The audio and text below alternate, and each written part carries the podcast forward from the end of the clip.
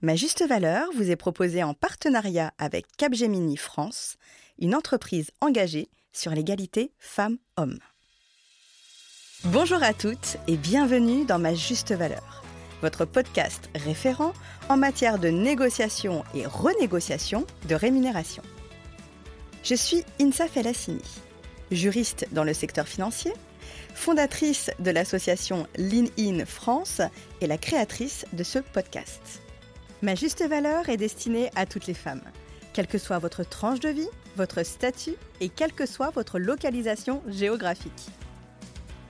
Son objectif est de vous aider à développer votre confiance en vous et cela passe par vous apprendre à déterminer votre juste valeur sur le marché du travail, l'assumer auprès de votre hiérarchie, des recruteurs ou de vos clients pour ensuite être en mesure de la défendre efficacement. Vous êtes prête? Alors place à l'épisode. Comprendre la notion de rémunération.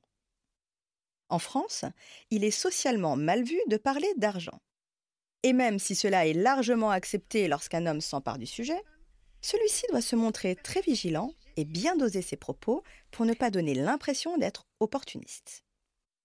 Pour une femme, c'est encore plus délicat. C'est même tabou.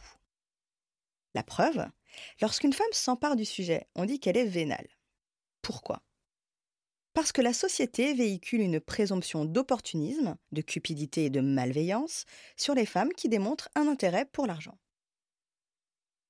En d'autres termes, soit vous êtes une femme intègre et l'argent ne vous intéresse pas, soit vous êtes une garce avide, vénale et sans cœur, placée en bas au même niveau que les bandits sur l'échelle de la moralité. Cet imaginaire collectif autour des femmes et l'argent, en plus d'être mensonger, est évidemment binaire et pas du tout représentatif de la réalité. Il n'empêche que nous avons toutes grandi avec cette croyance qu'il fallait être très prudente et vraiment courageuse en tant que femme pour aborder ouvertement les sujets liés à l'argent. La conséquence dans notre vie de tous les jours, c'est que beaucoup de femmes sont mal à l'aise avec le sujet ce qui les empêche de connaître tous les éléments qui composent leur rémunération.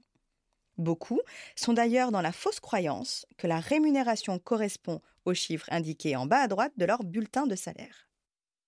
Alors, qu'est-ce que la rémunération?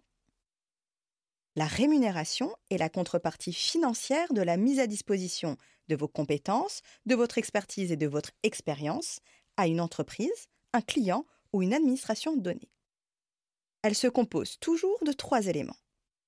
La rémunération fixe. Celle exprimée en brut sur votre contrat de travail et en net en bas à droite de votre bulletin de salaire. La rémunération variable, celle qui correspond aux primes diverses, bonus de fin d'année, 13e mois ou encore primes d'intéressement participation. Et les avantages en nature, qui sont tous les avantages qui ne sont pas de l'argent mais qui ont une valeur monétaire et qui vous sont attribués par votre employeur. Exemple, voiture de fonction, ticket restaurant, prise en charge des frais de transport, logement de fonction, etc.